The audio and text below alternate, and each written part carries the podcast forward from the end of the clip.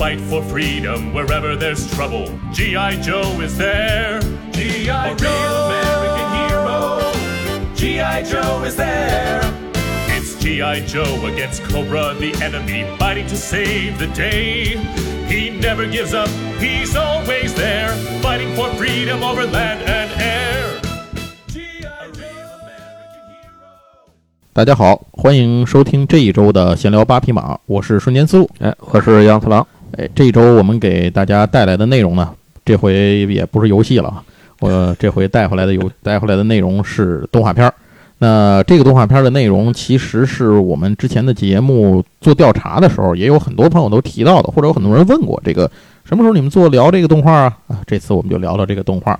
这个动画片呢，就是《特种部队》。说到这儿，首先还是要感谢这个 呃《童话往事》这本书啊，感谢阿福和他的朋友们做的《童话往事》。三谢阿福换季，对对，咱这都可能不得实谢阿福了，估计。呃，如果大家呃听了这期节目觉得有意思，或者听我们往期的节目觉得有意思的话，很多期的内容啊，都里面的这个资料，这个都来自于一本叫做《童话往事》的书，是由阿福和他的朋友们一起制作的。这个书现在虽然当时是众筹的，但是这个时间很久了，但是现在应该还是能够在淘宝能买着吧？对，但是淘宝盗版很多，啊，大家要小心。哎，对对对，您别买那个太便宜的，价格太。便宜的，一般都是盗版的。就这么说吧，这本书的内容，如果买盗版的话，我觉得真是对不起人家做这本书。行，那咱话说回来，咱就接着聊《特种部队》。《特种部队》这个作品呢，可能我们更多人对它的记忆是玩具，因为我我其实跟杨总在录节目之前，我俩沟通了一下，杨总反而对这个动画片印象不深，就是理论上讲，你他觉得自己应该是看过的，是吧？哎，对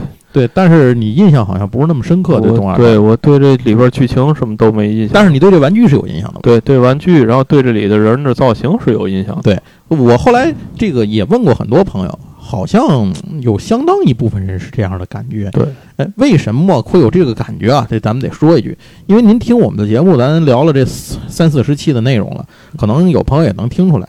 如果是日系的动画片儿，很多它都是先有了作品，然后再衍生啊。又比如像万代什么的，直接出钱，嗯你去拍动画片儿吧，然后就衍生，就顺便出那个什么了，出那个玩具了。对对然后这个美国这边呢，它很多是先有了玩具这套销售方案，然后呢再配合这个玩具来直接做动画片儿或者配合它画漫画就是为了卖货。卖货。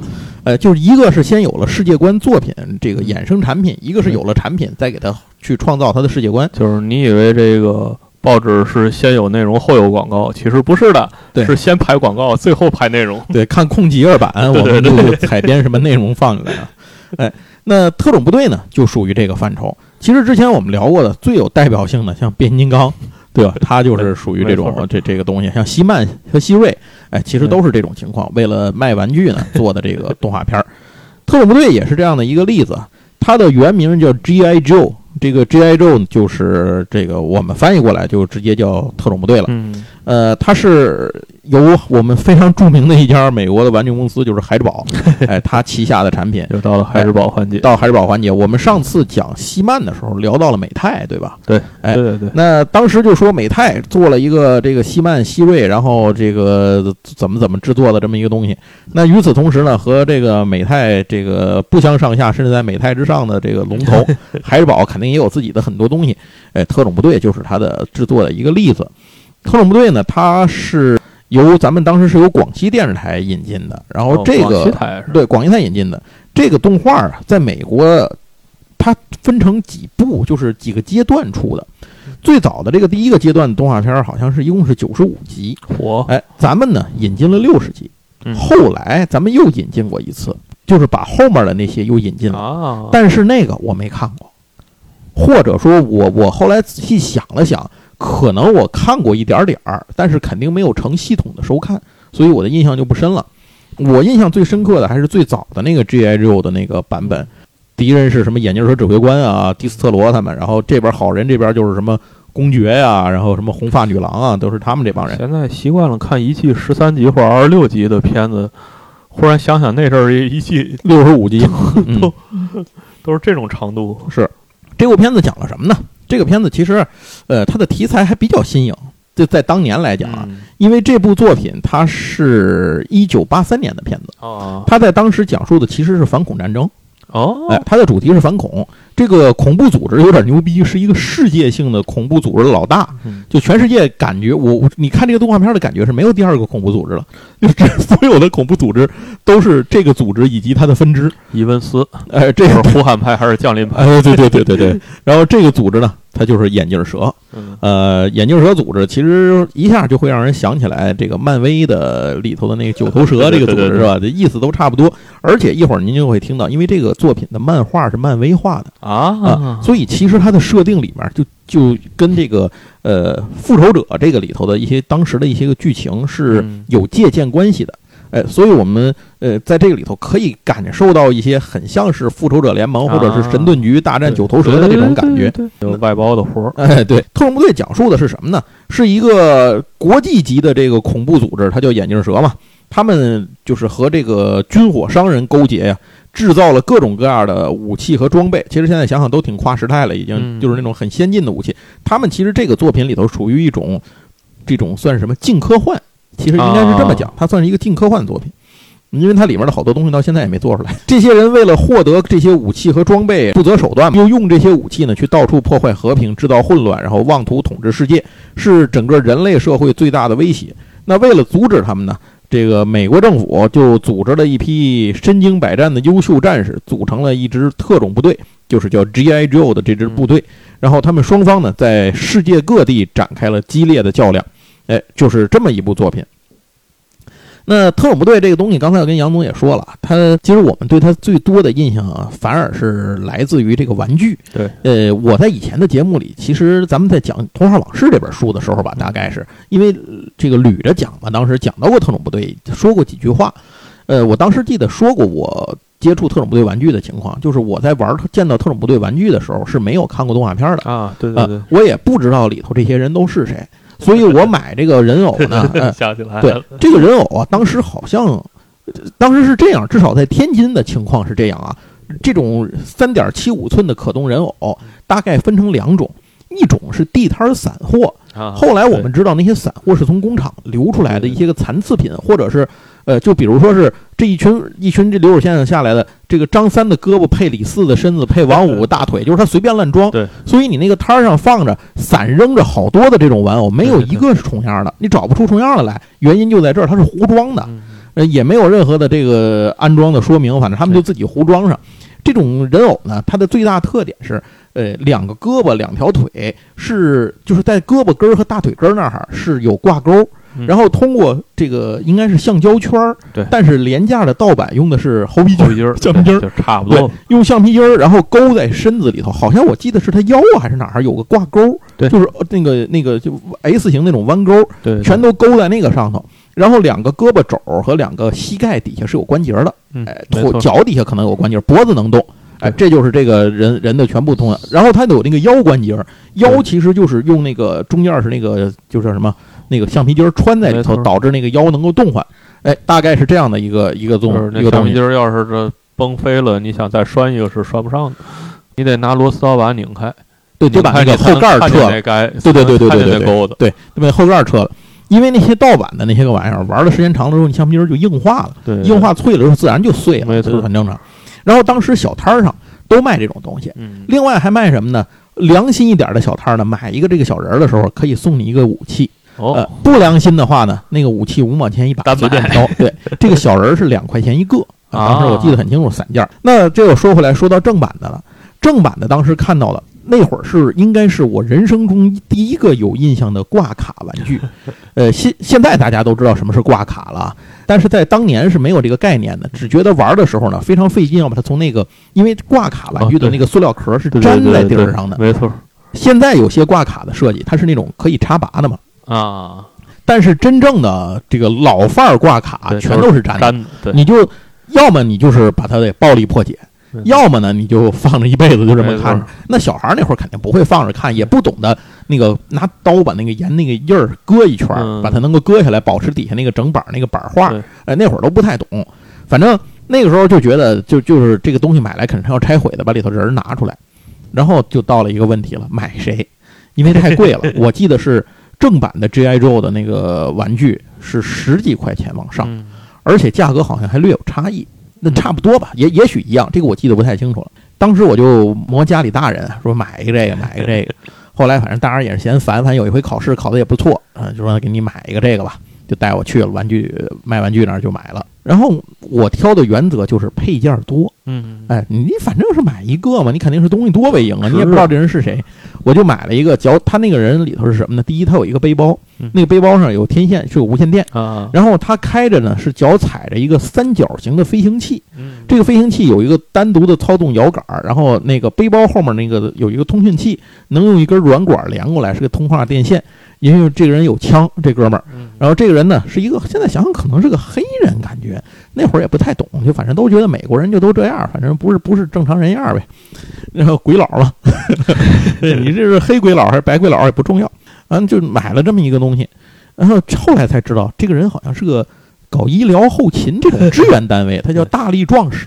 当时那个牌子上写的“大力壮士”，我也不知道现在真正的那个 G.I. Joe 的那个后来咱们统一的那个啊翻译里头叫什么？那个玩具后面它都贴着那个呃引进方不是它得贴一个产品说明吗？对对那个产品说上名字写的叫“大力壮士”，嗯就是这么个东西。这是我买的第一个，也是唯一一个特种部队的玩偶，就到后来为止唯一一个。为什么呢？因为我必须在特种部队和变形金刚之间做抉择。啊家里大人是不给都买的，你确实也买不起。现在想想，没错，那会儿挺不懂事儿的，买这些东西挺贵挺贵的了。那我肯定动画片儿那个变形金刚比特种部队咱咱实打实的说啊，火太多了。没错啊，，所以那，小孩儿肯定是什么火买什么，圣斗士都比这个火，呃所以就干脆就买了这么一个，我就再也没买过。可是我们同学呢，有的是有买这个东西的，所以当时像白幽灵啊，什么眼镜蛇指挥官啊，嗯，哎，像这些什么面具人啊、红发女郎啊，我我现在这些都是见过的，就肯定都有。好像在哪儿有卖的呢？天津好像在国际商场还是中原公司啊，我是见过，还是百货大楼，现在就不记得了。反正是这种大商场里头哎，，你都逛到这么高端的商场里，你逛了可以不买嘛，你瞎溜溜。逛都逛不着。国际商场那会儿住附近，我总去，就是因为国际商场里有好多那个这美国的玩具啊什么的能进来卖虽然买不起你住教堂后，啊。对啊，那可不就那旁边吗？教嗯，教堂我们经常去，往教堂里坐着凉快。小时候没空调，家里上教堂里坐着去。然后这就是我当时买的这个。杨总那会儿是什么时候？你你还记得你什么时候吗？我这是小学啊，我我记得很清楚。你是什么时候见着过玩具？我这些肯定都是小学时候，都是小学就是小学，甚至再早一点儿。我觉得，就我就我就我小时候这个三点七五，这叫大人儿，然后是嗯跟那个小人儿啊，小人那个。塑料小冰人儿是吧？对对对，啊我们那我我我们那一片儿就管那塑料小冰人儿那叫小人儿哦啊，这个是就叫大人儿。哦，但是这大人儿啊，我我现在的印象里边，我可能为数不多的买过那么两三个，嗯，也就这意思。你买的是特种部队还是那种散货呀？哎，我现在想想想，应该不是特，应该不就有盒装吗，说白了。没有盒啊，那你就散货呗，那不不，就是但是我是在商店里买的，商店散货呀。当然不是对，当然不是大商店，就是我门口的商店。我门口有个叫花园商店，因为旁边是中心花园。听起来就是地摊儿进商店 啊。不，但它跟那个就中心花园，就那真正花园门口嗯摆摊儿那个卖的那散户还不一样。还不一样，品质上明显有区别是吧？呃有区别，有区别，而且这个明显是有，就是它是一个什么的原因。啊但你现在说是不是特啊，对种部队？我这个这个。正版的那个那些玩偶里头，它不是橡皮筋儿，是一种黑色的胶圈儿。我撑开看过那个东西，是个黑胶圈儿，对它那个弹性啊什么的硬度都跟那个比猴皮筋儿强，不是硬 半点儿。对这肯定不是感觉像应该是橡胶圈儿，其实是一对对种橡胶圈儿，就是啊。硬，就是比较好的橡胶，其实就是对这个，所以我应该是买过几。你买的时候知道这是什么吗？我买的时候不知道，我现在开始，我现在回忆啊，啊，我以为你想说到录节目，现在录节目才知道呢不。是，我现在回忆，我总觉得我买的会不会是《星际迷航》这种里边的人？我觉得他穿的都是太空服，我也有可能，因为那个三点七五寸的那个挂卡的这个可动人形，那会儿是从《星球大战》推出这个产品之后，就变得，呃，各个厂家都在推出这个，对对就是各个系列都有这种玩意儿。咱们这些有可能都是南方工厂过来的这个尾单或者是残次品这种甩货的东西流出来的，所以什么都有可能有。哦，那个时候真的是学校门口的小摊上，现在想想什么神奇的玩意儿都有。哦，好多好多，我都是现在在那个国外介绍国外的老玩具里头啊见过。哦，我操！我说这不是我小时候见过，当然你有可能不是整个玩具，是其中的某一些配嗨件。我那天我操！我说这我小时候见过呀，我玩过。在去去日本的时候，他不有个那个铁道博物馆吗？嗯，就是这火车我开过。火车的，呃，不是，它那里边有一间屋子是复制了日本昭和年代的杂货铺，嗯里边有老杂志啊和那些小孩的玩具。嗯，我在那儿仔细看了一下，都惊了，这不就我门口学小学门口那个小车上的所有东西吗？啊，一样是吧？几乎一样，就是除了就是日本人那是章鱼的那面具没有，我看其他的什么弹力球啊，什么啊吹的那个卷儿啊，啊什么甩的那个，就完全一模一样。就是我说我们原来是跟跟昭和年代的日本小孩玩的是一样的东西，这是一个时代的人。哎，咱说回这个什么啊？说回这个玩具啊，这个这个特种部队的玩具。然后那会儿好像能够见到的，基本就是这个三点七五寸的挂卡了。对。然后我在录这期节目之前啊，上网查了一下啊，其实说到这儿，阿福他们后来又出了一本书，就是前段时间刚刚交啊，货，对对对，是众筹的众筹的，专门讲特种部队的玩具发展史的。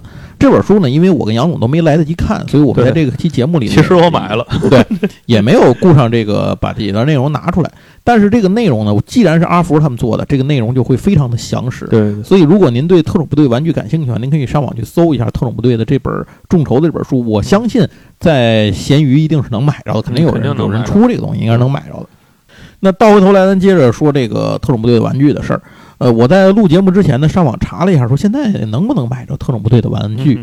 能买着，大概分这么几种。首先，咱们当年的那个版本保存的好的话，它不是玩具级别，它是收藏品，那是收。藏的。哎，在这儿就不提了。那玩老玩具的人才会买它。对然后现在呢，主要的特种部队玩具呢，可以买到这么几种尺寸的，就是好买的啊。也许有一些，你比如那个嗯阿福那本书上肯定介绍了好多我们今天不知道的，但是我说的就是 打开淘宝头两三页儿你都能看见的东西。第一个呢，就还是三点七五寸，嗯，哎，这个是可以看的，因为三点七五寸一直在出。啊另外一个呢，就是六寸可动兵人这个六寸可动兵人儿大，而且它的价格呢，从呃不到一百块钱，这个呃六七十块钱到一百三四五十块钱，那还挺哎便宜的。就这个就在这个区间段里头。嗯而且它这个角色是非常的怎么说呢？因为它做的大嘛，它的细节就多。嗯那里头的这个武器啊，身上，你比如说白幽灵吧，身上那些个武器装备东西就特别的全。嗯它甚至还给了你一张，他白幽灵不是一个戴面具，一个不戴面，就是他那面具可以摘嘛啊可。以换。他给了一个那个，就是好多人物都是这种面具的角色的角人物，嗯都是能换头的，就换脸或者是换头吧，反正多个那个头雕对他都给你头雕，你可以换成一个他露出真面目的样子，嗯所以这个设计比较有意思。另外呢，我也看了一下这些玩具的介绍，我发现这些六寸玩具有一个特点，他身上这一个人的所有的装备，每个人都有个背包嘛，他所有的装备，无论他用的是什么，都能够完整的穿戴在他身上。啊，甚至他背的那个塑料背包的里头是有空的位置的，你翻过来中间有空的地方。比如我看了那个萤火虫，嗯就是那个眼镜蛇那边的那个爆破专家萤火虫，它有一个是个望远镜还是个什么玩意儿？就是它那个背包翻过来之后，里面有一块空心儿的地方，正好能把那东西塞进去。啊，然后它上面有一个两个卡扣，它有一个无人机，正好能把那个无人机就能塞到里头，然后无人机一就有一个关节一折叠，就就折就能够戴在脖子后头，然后所有的枪什么乱七八糟身上的一些所有的配件全都能上身，完美收纳。对，完美收纳，每个人物的所有的东西都是完美收纳。这个六寸我觉得设计的很好，哎而且小可能更适合小孩子把玩，因为比三点七五寸呃明显大出一大块，高一倍了，将近。对对对，拿着挺过瘾的，价格也不太贵。然后三点七五寸的也在出，但是我没有太细看三点七五寸是否跟以前比起来有什么太嗯太多的改良，比如它里头的可动技术什么的，是不是有什么变化？这个我还真的不太清楚了。另外再有一个就是往上，那就是冰人儿了嗯啊，那这个冰人儿就不说了，到冰人儿级别那就是另一个意思了，那个价钱也就呼啦一下子就蹦上奔千走了，千往上的。你也舍不得一千多块钱天玩了。对对对，你就供着它了，对你就请个佛龛在那儿摆着。你这就得配上两万块钱的相机才行。对对对，你不还得再花一万钱打一柜子配个配声光电吗？那十万块钱洗出来让人看。对你最后还有套房不得放着啊，对，所以这些东西都得弄。所以到这儿呢，就是给大家推荐一下特种部队的玩具呢，其实就是现在就是这个六寸和三点七五。另外，三点七五这个系列啊，它除了角色很多之外呢，当年还有一个重要的东西，就是它它卖的其实这个人儿啊，呃，现在想想十几块钱，在当年也就那么回事儿。嗯。它的它的主要卖点呢是来自于无穷无尽的载具，呃，特种部队这个系列动画片里面就出现了 N 多好人坏人的载具，从单兵载具一直到那种大型的，比如说那种基地车一样的那种东西，啊。哎，全都有。那一个车里能盛下个七八十个人儿，这个七八十不准是七个、八个到九个、十个，嗯。差不多这样，能盛下这些这些人，反正各种各样的这种载具单位，这就是特种部队玩具系列的一个重要的卖点，就是卖东西、卖装备。那会儿根本买不起，你就别说基地车了，你就是一个单人的，比如滑翔翼的那个飞机，就是特种部队那边不就经常用那个玩意儿嘛？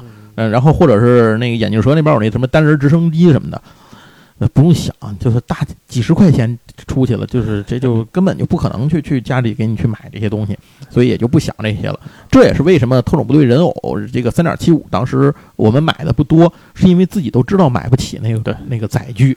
所以也没办法。现在您要是有兴趣，可以去网上查查当时的那些载具啊，呃，保存好的、品相好的卖多少钱？啊不是，你现在去反斗城，就那个现在的那些冰人的那个带着大载具，那也老不贵了。还可以，那个我看过，那个系列，你比如说一个蜘蛛干那大直升机，啊，才三四百块钱。而且那个三四百的蜘蛛竿的直升机里面是带人偶，还有一辆那个四轮摩托在里头的。每个人偶还都有各自己的武器装备，还有潜水艇。啊那那潜水艇是一摁，还有发射鱼雷的声音，这时候能能发射，觉得挺便宜的。那些东西其实你现在想想，就是当时的三点七五，对对对，啊，玩的就是那东西。他那些好像只不过就是现在都是一些呃现代意义上特种部队，不是这种科幻型的叫特种部队的科幻部队，这个这是不不太一样的。那玩具的事儿呢，咱们就就是关于我们小时候玩的这个部分啊，就回忆到这儿。底下就该说说这个特种部队这套东西，它到底是从哪儿来的了。嗯关于这部动画片呢，很多朋友可能都记得，一开始的时候这个画面啊，就是公爵他们带着人一起冲出来，哎，大概是这样的一个画面。那呃，特种部队这个系列，它最主要的就是开创了刚才我说的一个可动人偶的这么一个起点。呃，是因为有了特种部队这套产品呢，才真正的把这个就是可动兵人儿，就是可动人偶这种玩具产品定义下来。就是它的很多的市场标准和规范是通过特种部队这套产品才定义的嗯。它的历史可以追溯到二十世纪的六十年代初。呃，在一九五九年的时候，美泰公司推出了一套自己的产品，不是特种部队啊，嗯，是芭比娃娃。哦，然后芭比娃娃大获成功，有多成功不用我说了，因为我相信听这个节目的人应该没有人不知道什么是芭比娃娃。如果不知道的话，您补补课，您搜一下百度搜芭比娃娃，您就知道它是个什么。是当时欧美女孩子人手一个的童年必备品。对。那么，呃，作为美泰的直接也是最大的竞争对手呢，孩之宝，所以呢，就也得出相关的产品来占领市场。可是女生市场已经被占领了，所以孩之宝唯一的办法是开发男生市场。哎，这个思路真是那既然女生能玩洋娃娃，男生能不能玩洋娃娃呢？呢呃，那么这个孩之宝的答案是能玩，只不过不能让它看起来像个洋娃娃。哎，那它得是个什么呢？它得是个冰娃娃。嗯。哎，所以这样呢，呃，这个呃这个孩之宝这边呢，他的创意总监叫唐雷文，然后他呢就发现男生们特别喜欢军事类的玩具，嗯。并且在这个市场上呢，这个可动人形这件事东西呢，它基本是一个空白，所以孩之宝的设计人员就开发了一种呃三十厘米左右高，现在是讲究十二英寸，嗯，呃个儿挺大的一个娃娃，它真就是比对着。嗯呃芭比娃娃来做的，那会儿还没有三点七五这个概念呢。嗯，它是一个十二英寸的大娃娃，然后像手脚腿腰啊，什么这个脖子什么这些关节啊，都是可动的，就跟芭比娃娃哪儿能动，它就哪儿能动。嗯，并且呢，和芭比娃娃一样，它是可以换衣服和这个使用装备的这么一个嗯冰人玩具。最早的这个产品呢，就叫 G.I. Joe。但是呢，G.I. Joe 最早的 G.I. Joe 和现在的特种部队是毫无关系的。它推出的呢是四款人偶形象，分别代表着陆军的这个就是部队的这个士兵挂狗牌那种，嗯然后还有一个是海军的水手、空军的飞行员，还有一个海军陆战队的队员，然后对应了美国四大兵种，每个兵种呢有一个代表形象。那么他们穿的服装就是现实中美军制式的各种服装的翻版。哦现在想想，这套东西它不应该是类似于三点七五挂卡人偶，它更像的是大型的可动兵人儿，对吧？你想，他其实玩的是兵人儿，是是是这这套东西。这些呢，就是特种部队的这些东西呢，在现在咱们看啊，它是一个很正常的操作，这个嗯这种玩具就是很常见，但是在当年是一次巨大的创新，同时也意味着一次赌博，因为他们要付出的生产成本、设计成本非常的高。你想，他那里头的任何一把枪、装备、武器、弹药这些东西都需要开模。啊啊，，那这些东西的费用是极其巨大的，这个可能您不做生产、不做设计的，您不知道。这个它这个生产费用其实是相当高的。啊，那阵儿也没有中国代工啊，呃，对，它都在美国本地产，还在开钢模。你想，那一个钢模如果弄不出去，这一钢模你要说废那儿不生产了，这可就是巨大损失当。时全世界最便宜的地方，一个叫意大利，一个叫香港，你就知道这个对成本差距还是很大的。差距非常之大。所以这样的话呢，这个对于孩之宝来说呢，这是一个非常赌博的事儿。然后它这里头每一个兵人要附带非常多的这种叫什么嗯附加小装备。呃，很幸运的是呢，孩之宝的这个市场战略是非常正确的。特种部队玩具发售以后非常受欢迎。嗯那么除了玩具本身啊极具特点，就是它可以这个掰扯，可以让你拿来随便把掰扯着玩儿之外，而且它这个造型生动，制作精巧，并且最重要的是，呃，当时呢，美国是美国人还是非常崇拜这个士兵的，啊。就是崇尚崇拜军人，因为在那个时候六十年代的时候，参加过二战的那批老兵啊，还都在社会上哈，就是他们还有自己活跃的地方，所以他们这些人呢，依然是自己的后辈心目中的偶像。那么自己的这个这个家里的长辈在战场上都曾经服役，是这个军人啊。那么这些孩子来说呢，他们自然也就会喜欢这些个军人的玩具，所以就引起了一种消费者心目上的一种共鸣。但是这个好事儿没有过多少年，因为六十年代意味着有一件事儿要发生了，就是越战。反战就要开始了。那么到了二十世纪六十年代末，也就是这差不多十年的时间呢，美国已经在越战的泥潭里越陷越深，全国呢也爆发了各种各样的示威和民权运动。比如说那会儿像什么杰克·凯鲁亚克啊、那简·金斯伯格呀，像这帮人，全都是在那个时候蹦出来的。而且这个对尼迪勋宗也要上台了。对对对，尼迪勋宗那边也要上台。那这边呢，美国也又面临着各种反战。您这个可能更多的，大家看看那个《阿甘正《传阿》甘正传》，哎，对，对您看《阿甘正传》这这段会有一个非常鲜明的一段介绍。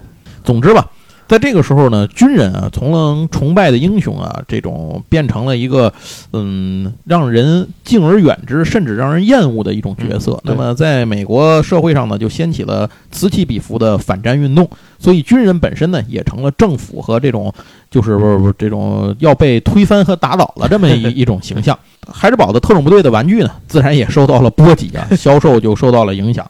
于是孩之宝呢，赶紧见招拆招，在七一九七零年的时候，把这个系列改了，我们不是军队了，叫冒险团队，重新包装上市。呃，这就跟军队不一样了。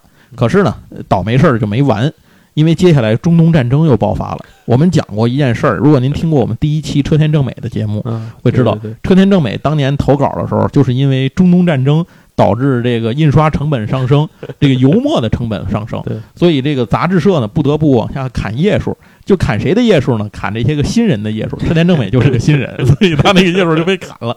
那嗯，这件事情在日本影响车田正美啊，在这边就影响到了这孩之宝的玩具。为什么呢？因为石油价格飙升，塑料就贵。哦，对对哎对，，塑料一贵呢，这玩意儿就有点玩不转了。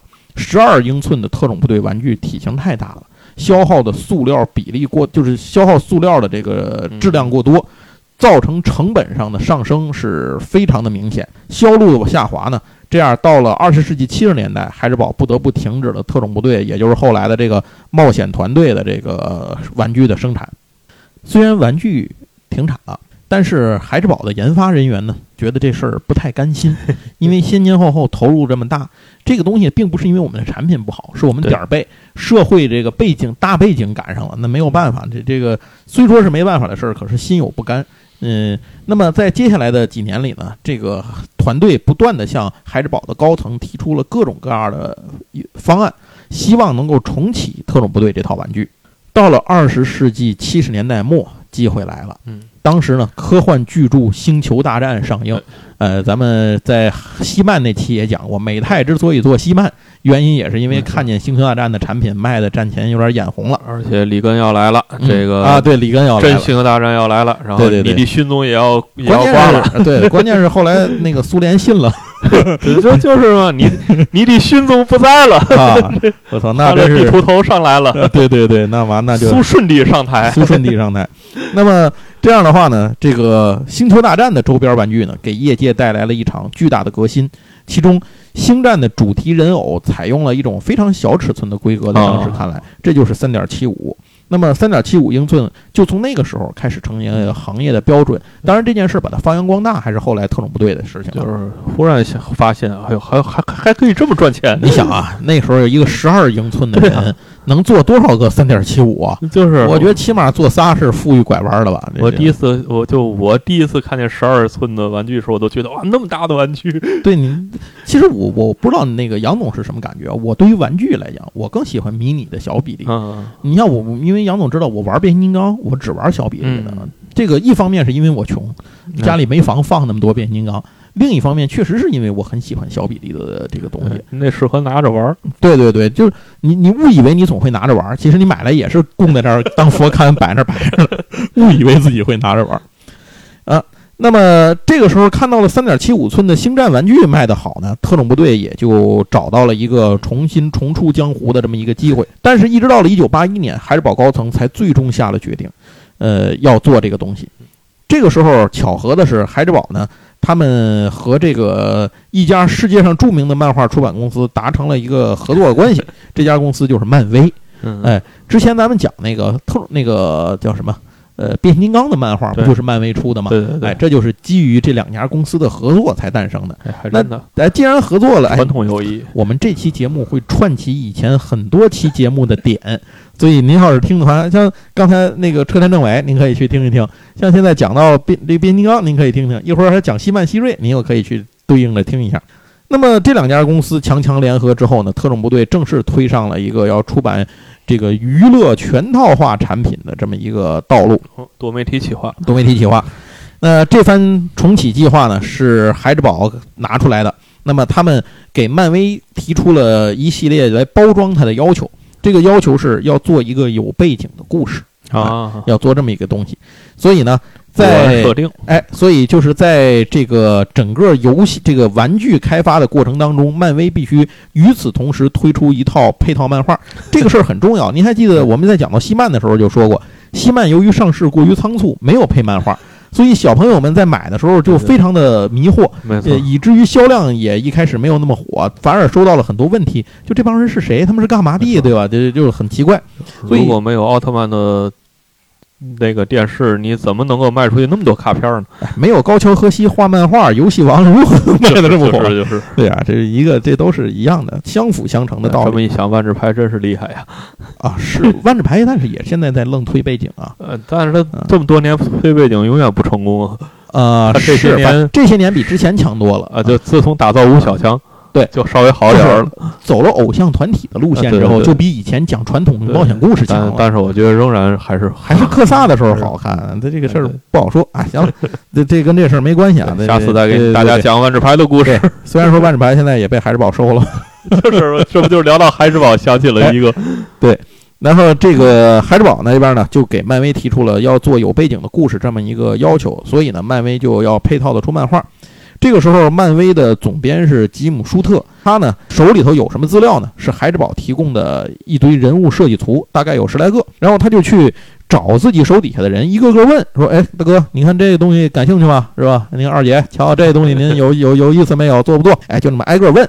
结果问来问去呢，也没有人愿意做，就说这个东西资料太少了，您这就就就要不加点钱。当然了，大伙儿没没明，可能没明说，但我估计这反正就是没不那么顺利。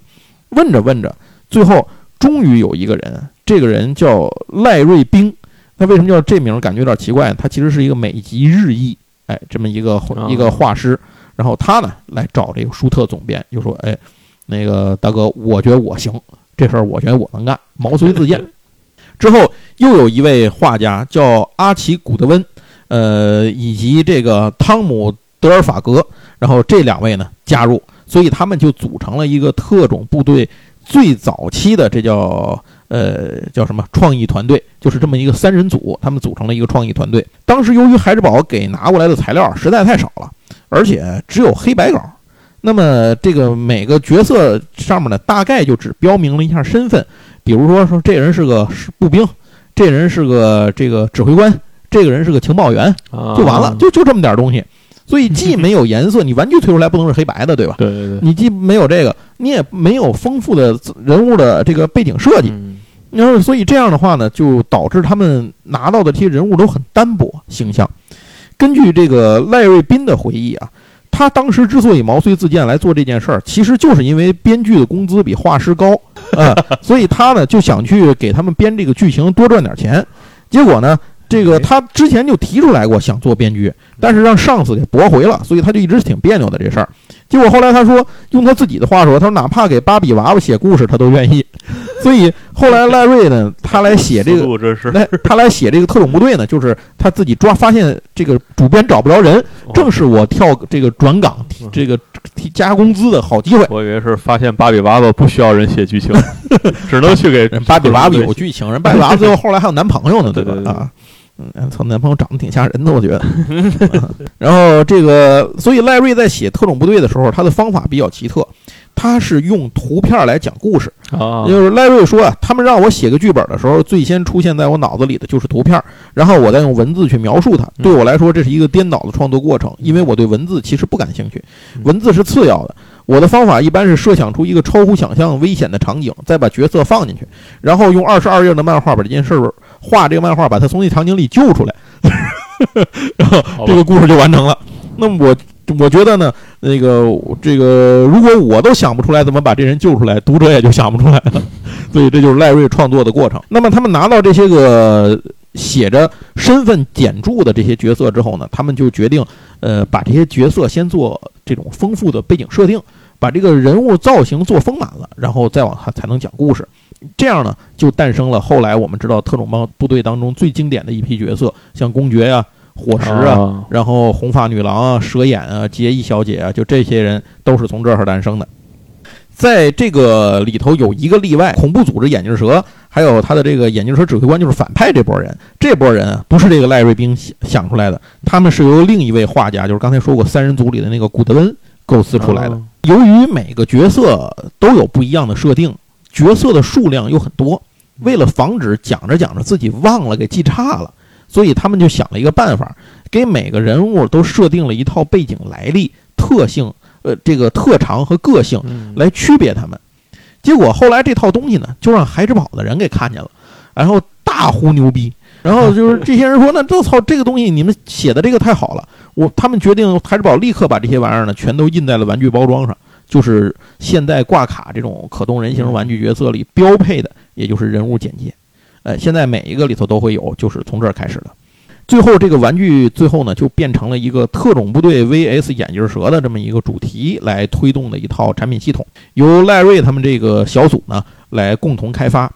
起初啊，有一个传统观念影响了这个产品的设计，就是反派的玩具不会有人买。啊，大伙儿觉得这个当时的市场主流认为，你把坏人做成玩具，小孩子是不会买这些为坏人买单的，对，你就得做英雄的这些好人的东西。就是大人一点不懂小孩子，哎所以呢，这个事情呢，就影响了孩之宝的特种部队的产品计划。那么一开始的时候，这个产品计划里就没有什么坏人。可是漫威这边呢，想法跟孩之宝是不一样的，因为人家是常年做动画、对做这画这个剧情的，是知道这事儿不能这么干。所以这个舒特总编呢，当时就呃认为，如果有一些屡屡上门挑战的坏蛋，那么这些人呢，会对品牌的人气和品牌形象的塑造起到非常重要的推动作用。他最终说服了孩之宝去采纳了，就是刚才我提到的那位古德温，呃，构思出来的这个反派组织眼镜蛇的这么一套设定，然后把眼镜蛇的这些人物也做了同样的详细设计之后，推出了产品计划。这样的话，也就有了我们后来看到的特种部队的玩具里面，既能够买到公爵、红发女郎啊、火石这些人，你也能够买到像眼镜蛇指挥官啊，然后什么萤火虫啊、男爵夫人啊这些坏人的这边都可以买到。呃，其实现在想想，还应该是漫威救了这个系列。如果只出好人的话，我觉得可能特种部队这个东西不会像现在这么牛逼没。错，至少他自砍了一很大一部分产品线。对，我相信很多人是喜欢眼镜蛇这波的，呃，就至少我知道我的朋友里很多人不是不一定说你在剧情道义上喜欢眼镜蛇啊，是在那个产品上、玩具上你就是喜欢般坏人都可以设计的比较帅，而且您现在仔细想想，眼镜蛇这边的制服是非常统一的。对，那个特种部队这边呃还有光膀子的，还印第安人，这个什么这中国功夫功夫巨星啊，什么穿什么形号都有。搞不清楚谁是正规军。对对对，确实是有这个感觉。好，那说完了这个设定之后呢，就就是这个形象的设定之后呢，底下就开始要聊一聊剧情了。刚才咱就提过了，跟呃漫威的合作呢，让这部特种部队这部产品在剧情上其实跟这个呃复联其实有多多少少有一些联系。这件事是从哪儿来的呢？是从还是从这个这个赖瑞宾这儿来的。赖瑞宾啊，当时手里头也要给这个复仇者联盟画东西，所以他手里有一份草案。这个草案呢是复仇者联盟的一个衍生作品。大家知道，哦美漫经常在主线之外有好多衍生作品，对对对，那这些衍生作品有的甚至八就是八竿子打不着，离你的主线非常之远。我发现现在日漫也开始学这个，对，也这么玩了是吧？嗯，这这个这可恶心了，这么玩。是那这样的话呢，当时这个赖瑞就发现自己的这套设定非常适合拿来用在特种部队这套玩具上，所以他就把这个构思拿出来了，然后增加了一些概念和设计，来搭建出了特种部队的整个这个世界观的构架。然后现在其实你反过头来再来看这件事儿啊，就是像阿福他们书里是原话是这么说的：今天再来看时，我们可以感受到特种部队的核心主题，身怀绝技的各路精英小组组成的团体对。那个对战妄想统治世界的恐怖组织，这在很大程度上沿用了漫威的一些传统设定，例如复仇者联盟中的神盾局 VS 九头蛇。呃，由于越战的伤痛的阴霾还在美国上空弥漫，所以漫威建议孩之宝尽量减少特种部队原先的战争色彩，突出其反恐特性。就是这样，最终呢，定义出了特种部队这套产品的市场表现。在漫威创作特种部队的同时啊，而且这个孩之宝的团队呢，当时也没闲着。当时为了适应这这个星球大战带来的科幻热潮，孩之宝团队呢就放弃了之前特原先构想的产品计划里面为特种部队搭建使用现行美军就是世界上现行装备的这套想法，法，采用了各种幻想型的科幻元素。他们花了很大的力气研究里面的各种载具、武器和甚至到军事基地一些，甚至他们还请了一些军事科研单位来这个给他们做一些顾问和这种指导。呃，也采用了很多，因为你想里根那会儿就是星球大战那会儿的时候，他其实提出了很多超现代的这超当在当时看来是超越当时的一些个武器车。你别管这事能不能成，起码你像什么。天基地基的激光武器，我印象里头那那套东西，然后像那个智能卵石系统，智能卵石系统不就是那个那种近地导弹的那个防御系统吗？然后还有什么超声波武器啊，什么什么乱七八糟的这这这些玩意儿，稀奇古怪的卫星杀手什么的，那会儿都有提出了这些东西，所以他们就把这些概念都糅合进了自己的产品里，拿出了一套看似真实，实则科幻的这个产品的东西。当然，很多东西看着也不可也也不真实啊，就是这么一套。形成了特种部队当中五花八门的最后的装备，也成为了这套产品最后搂钱的产品线。那那特种部队的重启计划呢，就这样开始稳步推进。呃，一切看来都令人期待。但是这里还有一个最重要的问题：如果没有适合的营销策略，前面这些产品应该都卖不出去。那么什么产品、什么营销策略适合呢？现在想想，好像最适合的应该是电视广告。但是这个方法在当时是行不通的。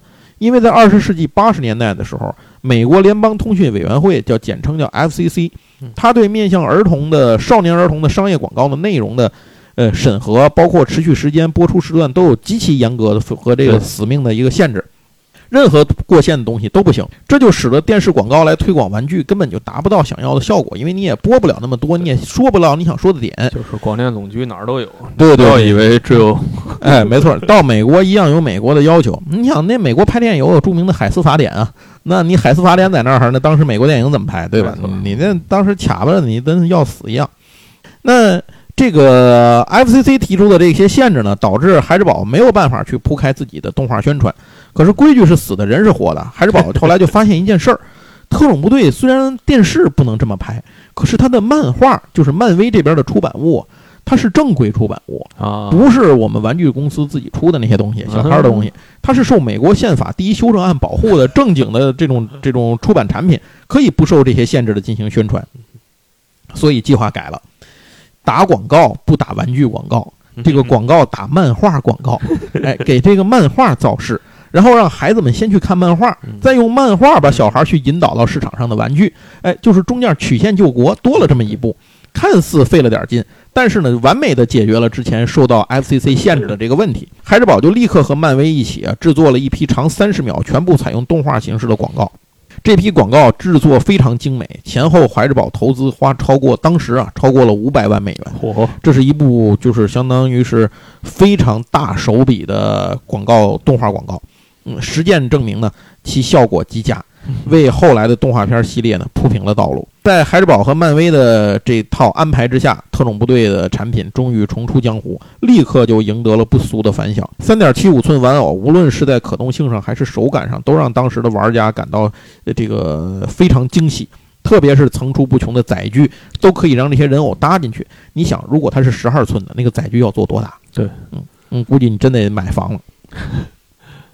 那么对呀、那么这个呃各种五花八门的道具啊，比如说什么兵营啊，甚至到这什么野战用品啊，什么乱七八糟的，什么呃什么摩托车呀，什么甚至是包括一些像沙袋呀、油桶啊这些东西，什么都有。你可以小孩拿了就可以排兵布阵啊，摆开一个巨大的战场。那么订货量呢急剧增加，没有人会只买一个。在经过了一段时间的发酵之后啊，一颗就达到了每两到三个月就会有全新款式嗯来问世的这么一个地步。孩子们对这些玩偶的喜爱呢持续上升。根据孩之宝的调查，发售两个月之后，美国五到十一岁的儿童中约五分之一购买了两个或两个以上的特种部队玩具，这个数字在二十世纪八十年代末上升到三分之二。我操，牛逼！这个配合玩具的发行，特种部队的漫画也逐渐开始深入人心。广告呢也算是起到了助力，所以销量一路走高。一九八三年到一九八五年，特种部队的漫画的发行量从十五万份上升到三十三万份。一九八五年成为漫威主题刊物销售冠军，甚至盖过了当年的蜘蛛侠、神奇四侠。这部典型的男性向作品啊，它有一个让漫威和海之宝都没想到的是，它收获了很多女孩子的喜爱啊啊，这个是完全没有想到的。根据赖瑞的回忆，他收到了很多女性读者的来信，信中表达了他们对漫画中的一些女性角色，比如红发女郎、哦杰伊小姐这些的女性角色的喜爱，认为这部漫画在正确的对待女性，而不是只让女性当一个被救援的花瓶。这属于是歪打正着吧？啊，女权制制啊，找到了财富密码。于是漫威呢就顺势让这部孩之宝的这个玩具的漫画作品呢走上了一个独立创作的道路，并且扶植它成为公司的主力刊物，嗯而不再是纯粹为自己的玩具商呃甲方合作的这么一个就是辅助刊物了。成绩好的超过了预期，接下来呢，漫威和孩之宝呢决定玩一把大的，所以他们决定制作电视动画片。一九八三年，孩之宝、漫威和日红三十秒的广告不管用了，不管用20分钟的广告来了。哎对，三家合作开启了动画的制作。就像这个漫威大胆的启用了这个赖瑞去画去做这个嗯就是这个项目编剧一样，孩之宝呢也聘请了一个过去一直撰写真人电视剧、从来没写过动画剧本的编剧，叫做这个人叫做龙弗莱德曼，呃，来担任特种部队动画的编剧。尽管已经有漫画做了蓝本啊，但是当时弗莱德曼并不想完全照搬，他决定使用好莱坞式的方式来重新讲述特种部队的故事。呃用他的话说，就是我们需要找到一个矛盾冲突，让每个角色都牵涉其中。这意味着双方都要冒风险，而不仅仅是坏人那边承担不好的结果啊。所以，这就是有一个好莱坞一样这个标准的叙事结构，故事需要不断的在这种冲突中推进。呃，谁是主角？世界观如何？危险何在？谁是反派？他们为什么要当反派？等等等等。嗯这些都必须非常明确。这就是他在特种部队当中的做法。在制作当中呢，弗莱德曼还明确了两个对日后动画版的成功起到非常重要的原则：第一，英雄主义。弗兰德曼的话说：“小孩子能从成年人身上看到他们所认同的品质，英雄主义就是其中之一。每个小孩都有英雄梦，我觉得传递积极信息非常重要，让观众知道真善美的存在，知道世界上有心存正义的人。其二，出场角色要拥有丰富的能引起关性观众共鸣的个性。正面的英雄不能够古板沉闷，而要充满自嘲精神和幽默感，能在危机中开玩笑。反方人物不能脸谱化，要体现他们的优雅、聪明、有涵养，是或者是疯狂。因为正反双方呢都有好几十人啊，这这个有头有脸的角色，而一集动画呢，差不多就二十分钟的表现内容。那么如何在剧情这个有限的时间里表现这么多的角色呢？最后创作人员决定把这些角色编辑成两到三人的小组，每一个故事主出只出现一到两个小组。那么这样的话呢，就可以解决这个问题了。嗯比如说我们知道的像搭 CP 的，像公爵和红发女郎，那不就是标准的 CP 搭档？在那个一开始他刚露脸的时候，红红发女郎开那 F 十四熊猫过来了。啊那飞机停那儿，然后差点把公爵给撞着，从那公爵和那个那个谁火石他们脑袋上飞过去，然后停在那儿。红发女郎下来，公爵接住他，他就说：“你不不接我一下吗？”呃，红发那个公爵一伸手就是接住他，然后把红发女郎接下来。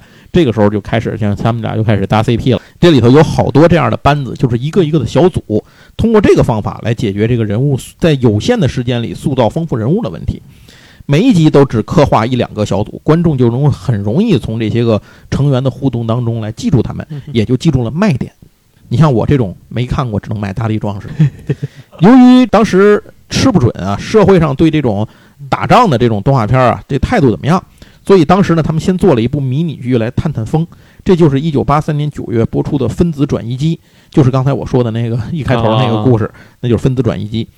呃，片中的军火商迪斯特罗为眼镜蛇造出了一台可以把任意物体从一个地方移到千里之外的分子转移机，借此呢对全世全世界进行恐吓。那么，特种部队经过一系列的殊死搏斗之后，挫败了眼镜蛇的阴谋，维护了世界和平。这种危机处理的剧情呢，也就成了后来特种部队的剧情的标准模式。当时的动画是由谁做的呢？是日本东映来做的。哦，日本东映的操作是非常好的，整部作品的娱乐性和观赏性都非常高，是一部非常火爆刺激的一部大片儿。分子转移转移机首播之后得到了好评。同一时期呢。由这个咱之前讲过，是非美讯和美泰联合推出了一部动画片，叫做《宇宙的巨人希曼》。不知道的，请听我们前面希希 曼和希瑞那集。当时这部作品呢，正好在美国电视上刮起了一阵强劲的旋风啊，所以这类的动画片的前景呢是非常的喜人的。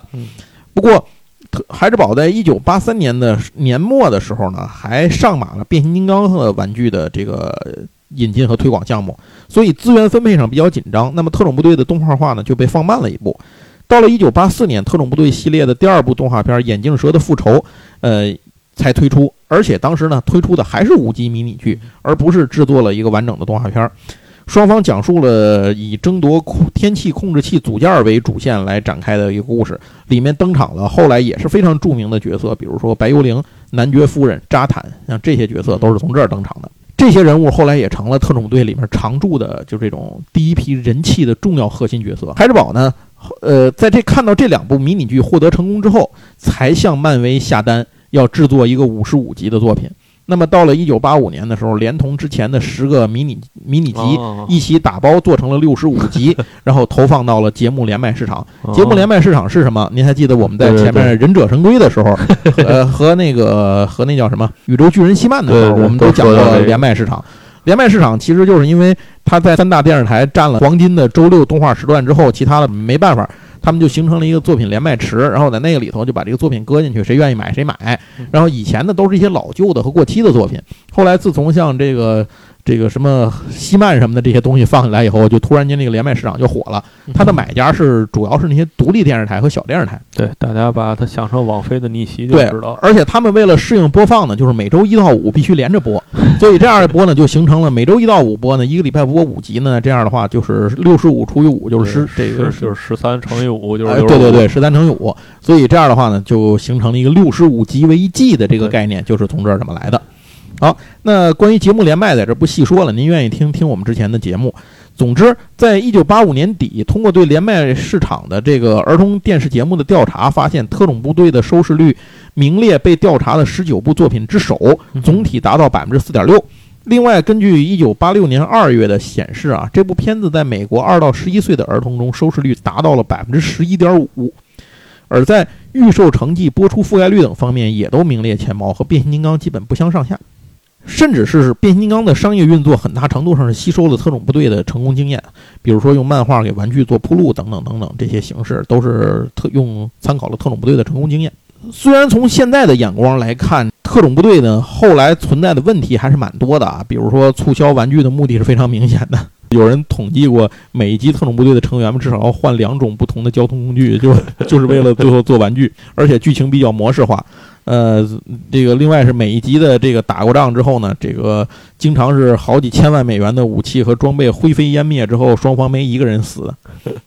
总之，这样就是双方噼里啪啦打，但是就是不死人的战斗呢，获得了千万儿童的这个青睐。如果死人也就卖不了了。你还记得我们说西曼的时候，他有多在意吗？这件事。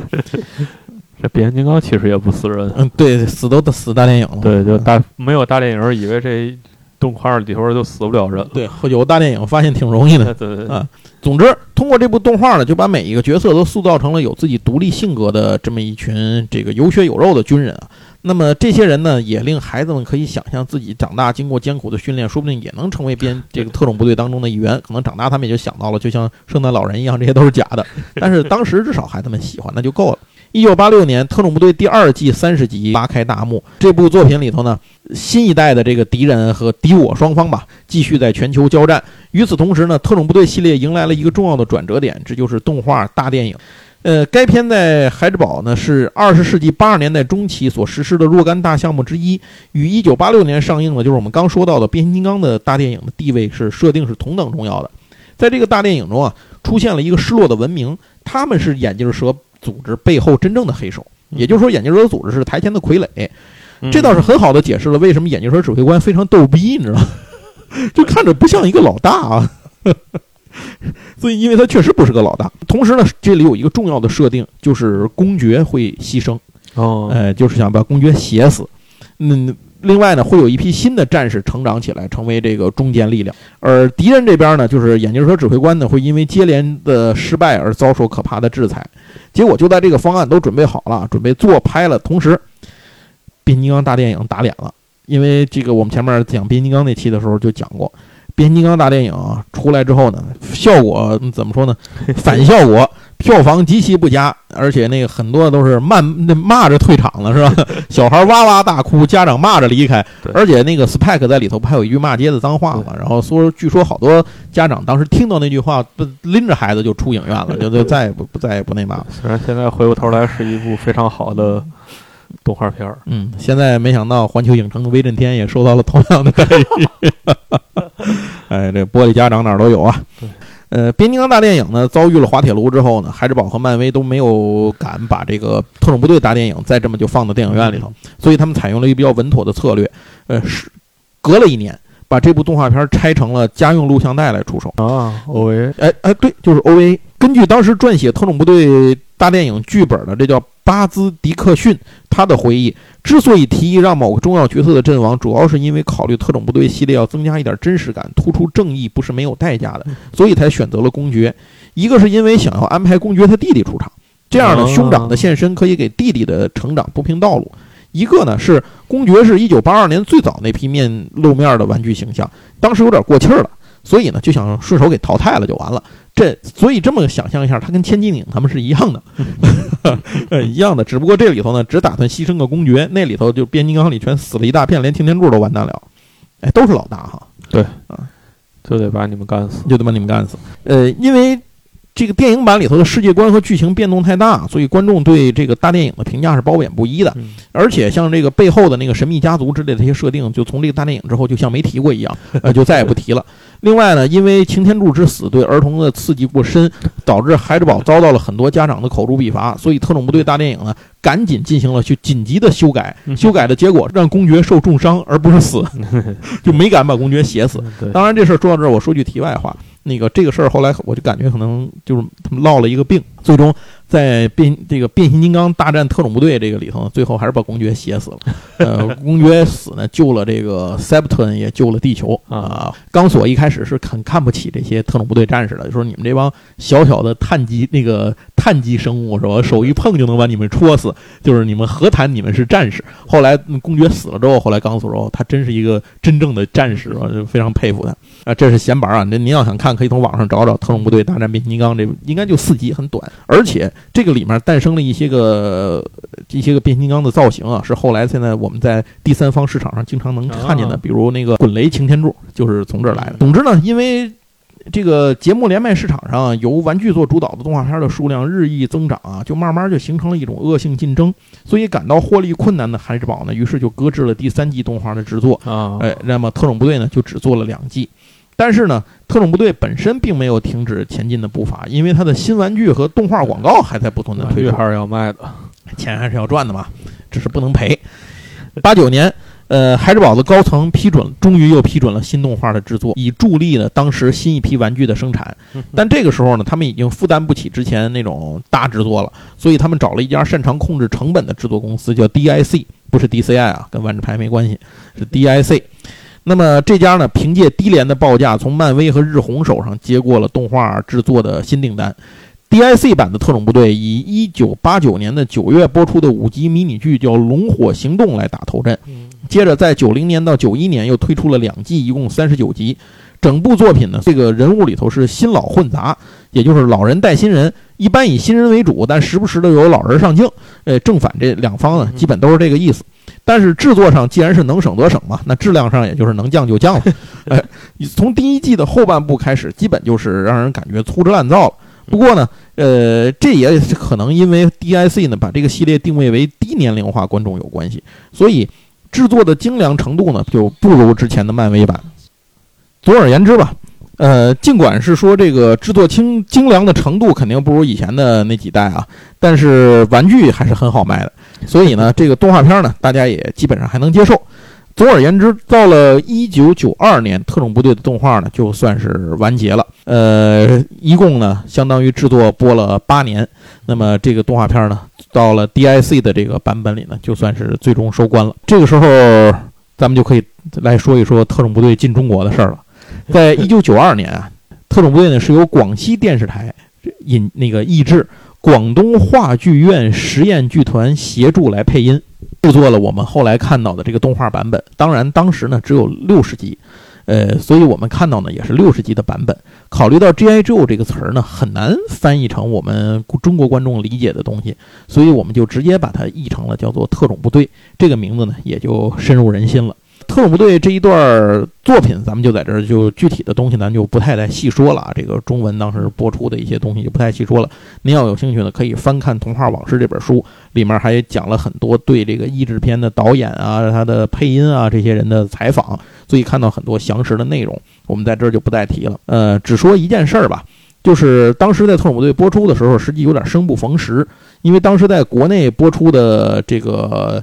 呃，九十年代相当于九零年之后，就是九二年这个前后，是各种动画片扎堆播出的时期。因为当时各地方台不都上星了嘛？上星之后，他们就引进了好多自己的动画片。当时像《圣斗士星矢》啊，还有像《太空堡垒》啊，呃，还有像《头领战士》啊，《天空战记》啊，哎，这些东西都在播出。嗯，所以就没有什么人呢，国内呢太去注意了特种部队。而且特种部队的玩具呢，当时也没有像那个像变形金刚什么的那些那么那么成系统的引进。所以这样就跟变形金刚摆在一起卖，并不占便宜。对你，比如说我就是那个舍了他去买变形金刚，就我相信有很多小孩是二选一的时候都是像我这么选的。所以这这样的话呢，也就特种部队的这种兵人文化呢，当时在中国就不太接地气。所以，尽管孩之宝授权了当时广州彭丽白云山玩具厂呢发行正版发行其中的玩具，可是呢，并未能形成气候啊。这可能就是后来我买着的那个玩具的由来。嗯，它就为嘛它后面会贴那个标呢？是那个中文的写着呢？可能就是这么来的。授权出版，对，授权出版的。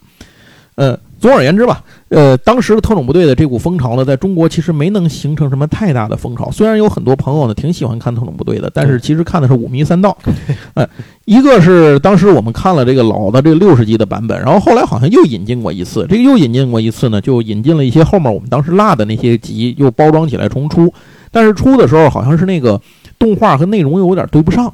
呃，所以总之就非常的混乱，而且播放的这个覆盖面也不是太大，所以这样的话就导致特种部队呢就在中国上市的时候多多少少有些遗憾。现在呢，怀旧的风潮席卷全球娱乐界，特种部队也借势呢重回大众视野。呃，可以说它的玩具一直在出，漫画一直在出。那么。呃，二零零五年的时候，特种部队的真人版的电影呢，也就这个项目正式启动。呃，这里还要说一句，一开始的时候，据说啊，国内要引进这个电影的时候，想要把名字译成，因为当时特种部队这个已经断档了。不像变形金刚那些东西，大伙儿一说都知道有传承。很多人不知道这个特种部队，甚至都不知道特种部队咱们这播过动画。所以当时就想用这个港版那边的翻译，比如什么百战英雄或者义勇群英什么的。最终呢，在内地的迷友的大力宣传和积极引导下，电影出品方美国派拉蒙公司最终决定中文版还是沿用特种部队的。呃，如果不信，我们现在要看见义勇群英，我可能也没这么激动。这就是后来到这个。呃，特种部队二就是特种部队这个一就是眼镜蛇崛起，然后上映，而且当时呢，也特种部队眼镜蛇崛起呢，在中国国内呢，票房成绩还是相当不错的。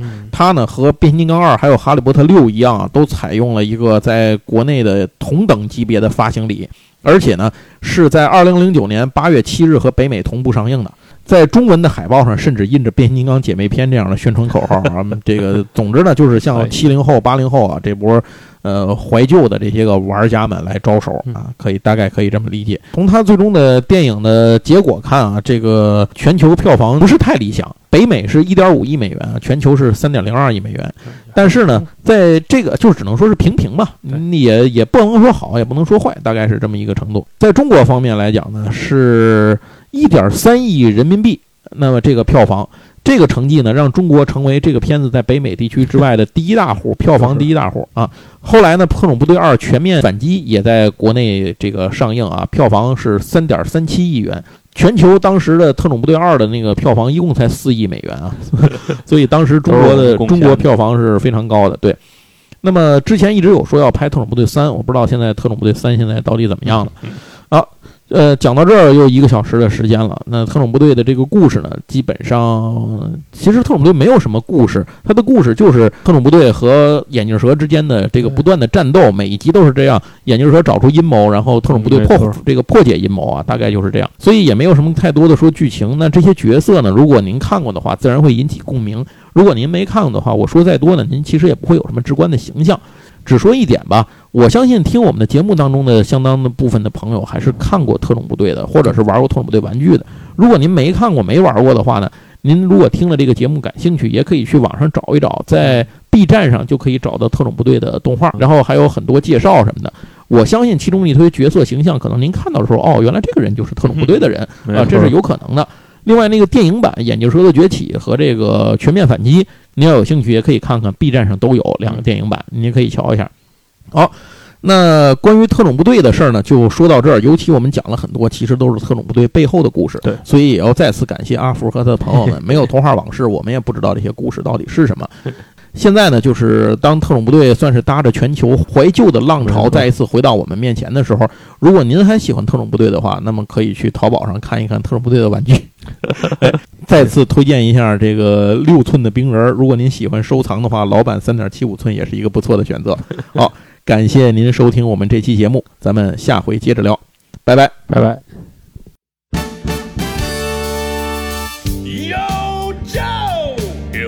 For freedom wherever there's trouble. G.I. Joe is there.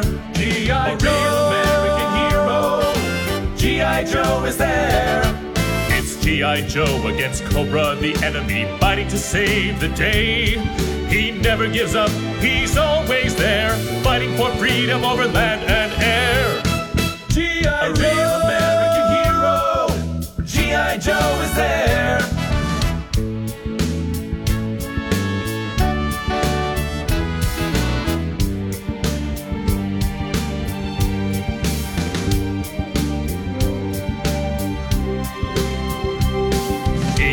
Gives up. He'll stay till the fight's won. G.I. Joe will dare. G.I. Joe.